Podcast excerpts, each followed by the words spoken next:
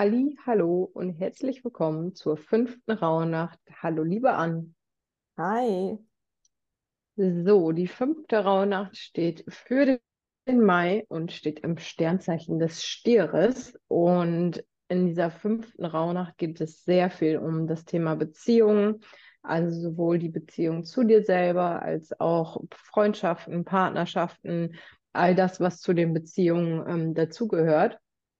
Und vielleicht hast du ja, wenn du die letzte Folge schon mal gehört hast, ähm, meinen Rat befolgt, dir einfach mal deine Beziehung anzuschauen. Das kommt dir natürlich in dieser Nacht besonders zugute, weil du einfach deine Selbstliebe und ähm, ja, deine Beziehung durch so eine Reflexion nochmal auf eine höhere Ebene bringen kannst. Du kannst natürlich auch super gut reflektieren, was du für eine Beziehung noch benötigst, damit sie wieder positiv wird, was du tun, also was du tun kannst, was aber auch wenn du von der anderen Person einfordern kannst. Also da, da gibt es natürlich ganz viele unterschiedliche Möglichkeiten, ähm, deine Beziehung einmal zu bewerten. Und ähm, ja, ganz wichtig natürlich, äh, hör auf oder ähm, geh da ganz objektiv dran und nicht emotional. Das heißt, wirklich, ähm, ja, schau mal von oben auf die Situation drauf und bewerte sie dann ohne da deine persönlichen Meinungen und deine persönlichen Empfindlichkeiten mit reinzubringen. Und ich würde sagen, lieber Anne, erklär doch mal ein bisschen was zum Stier. Ja, also da, wo wir beim Widder einfach mal losgeprescht sind, ähm, ist es beim Stier so, dass er gut haushalten kann. Also er weiß, was da ist, ne? Er ist da diese, diese, ein Erdzeichen. Ähm, Stier ist auch so ein Heger und Pfleger. Also Stiere haben von Haus aus oder dieser Archetypus ein Draht zu Pflanzen und zu Tieren und kann einfach oder versteht, dass vieles einfach Zeit braucht. Du kannst nicht gestern gesät haben und heute ernten. Und das ist, das möchte der Stier auch gar nicht, weil er einfach so intuit ist. Ähm, er fühlt es einfach richtig und deswegen würde er nie etwas beschleunigen, was nicht natürlich ist. Ähm, wir, wenn wir uns so das, das astrologische Rad angucken mit den zwölf Tierkreiszeichen, ähm, da hat ja dann der Steinbock zum Beispiel ähm, geguckt, was haben wir denn so für Reserven? Was haben wir, was haben wir denn im Herbst eingemacht? Ja, was, was haben wir denn, wie haben wir unsere Ernte durchgebracht? Wie viel ist davon noch da und wie rationieren wir es durch den Winter? Ähm, und der Stier ist jetzt, wo er sagt, okay, ähm, es ist schon ein bisschen was da. Ja, also Widder ist ja meistens auch so ein bisschen Frühlingsanfang, wo die allerersten äh, Frühblüher aus der Erde schießen. Und er hat sozusagen die Erde vorbereitet und erhitzt. Und ähm, wenn man zum Beispiel im Herbst, kann man ja auch äh, Zwiebeln einpflanzen und dann kommen die im Frühjahr raus. Also der Widder hat den Boden vorbereitet, aufgeheizt und ähm, der Stier empfängt jetzt langsam wieder das Aufwachen der, der Pflanzen, äh, der, ja, der Bäume. Man sieht die Knospen und so weiter und so fort, vielleicht auch erste Blätter, je nachdem, äh, wie früh der, also wann der letzte Frost her war. Wir können ja nie so wirklich sagen, wann geht der Frühling jetzt wirklich los, gefühlt, ja. Also man, wir können es ja nur an der Natur festmachen, da hilft uns ja kein Datum so wirklich. Auch kein astrologisches oder Meteorolo meteorologisches. Lange Rede, kurzer Sinn. Die Stiere wissen einfach, also sie sind im Moment, sie wissen, was ist so der Status quo und arbeiten sehr, sehr sorgfältig und sind sehr fleißig. Also ähm, Stiere können sehr gut mit Ressourcen umgehen, mit dem, was, was, was ihnen zur Verfügung steht, hatte ich eingangs schon gesagt. Und ähm, die überlegen sich das wirklich sehr gut, wie sie zum Beispiel auch ihr Geld anlegen, dass es vor allen Dingen langfristig ist, dass sie ähm, ja auch Risiko scheuen.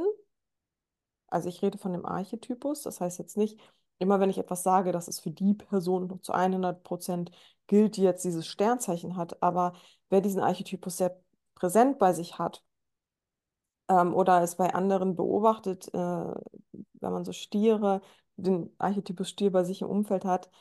Ähm, und sie sind halt schon so gerne in ihrer Komfortzone. Also sie machen gerne Dinge aus Gewohnheit. Also wenn sie im Restaurant sind, essen sie meistens das Gleiche. Sie bleiben bei ihren Hobbys, die sie einmal für sich entdeckt haben. Bei Musik, Film, Serien sind sie so komplett in ihrer Nische. So. Und die Nische ist aber meistens so Mainstream. Also die Stiere sind dann, ich, ich meine das, ich meine das nicht böse, es ist nur eine Beobachtung, sind in ihrem Sa Zara-beigen Mantel unterwegs zu Starbucks und trinken da ihren, weiß ich nicht, fünfmal beim bei Chai. Matcha, keine Ahnung, Ja, Pumpkin irg- Spice Latte. Genau, genau. Die wissen ganz genau, wann bei Starbucks irgendein saisonaler Kaffee äh, on, on fleek ist und ähm, dann wird er erstmal verköstigt. Das feiern sie dann einfach auch, so denn auch die Jahreszeiten. Ähm, und müssen da jetzt den neuesten Instagram-Filter probieren, so, um der Welt zu zeigen, ähm, was sie da gerade äh, machen. Also, das sind so, das sind so die typischen Menschen, die einfach sehr gerne teilen, was sie genießen im Leben. Und es wirkt dann vielleicht auch manchmal ein bisschen proletisch oder so, ne? Also irgendwie so in Szene gesetzt. Aber darum geht es gar nicht. Die Stiere teilen einfach sehr gerne mit anderen, was sie, worin sie besonders viel Freude haben.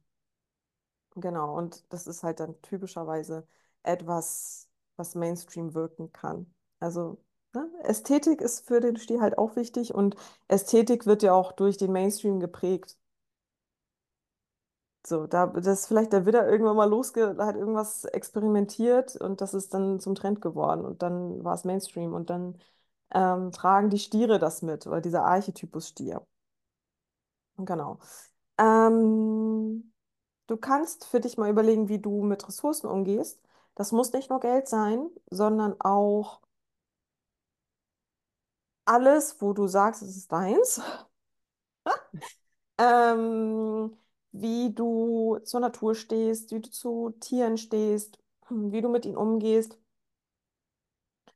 und was du verändern möchtest für nächstes Jahr.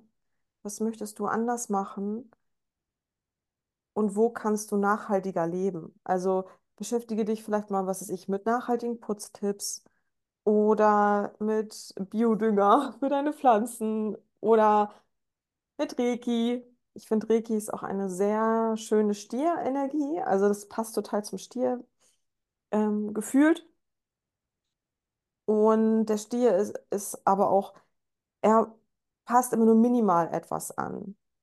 Welche Kleinigkeiten kannst du jetzt in deinem Leben ändern? Was, welche Kleinigkeiten möchtest du jetzt heute fürs nächste Jahr planen? Ja, das sind jetzt, das Vision Board hast du mit dem Widder gemacht.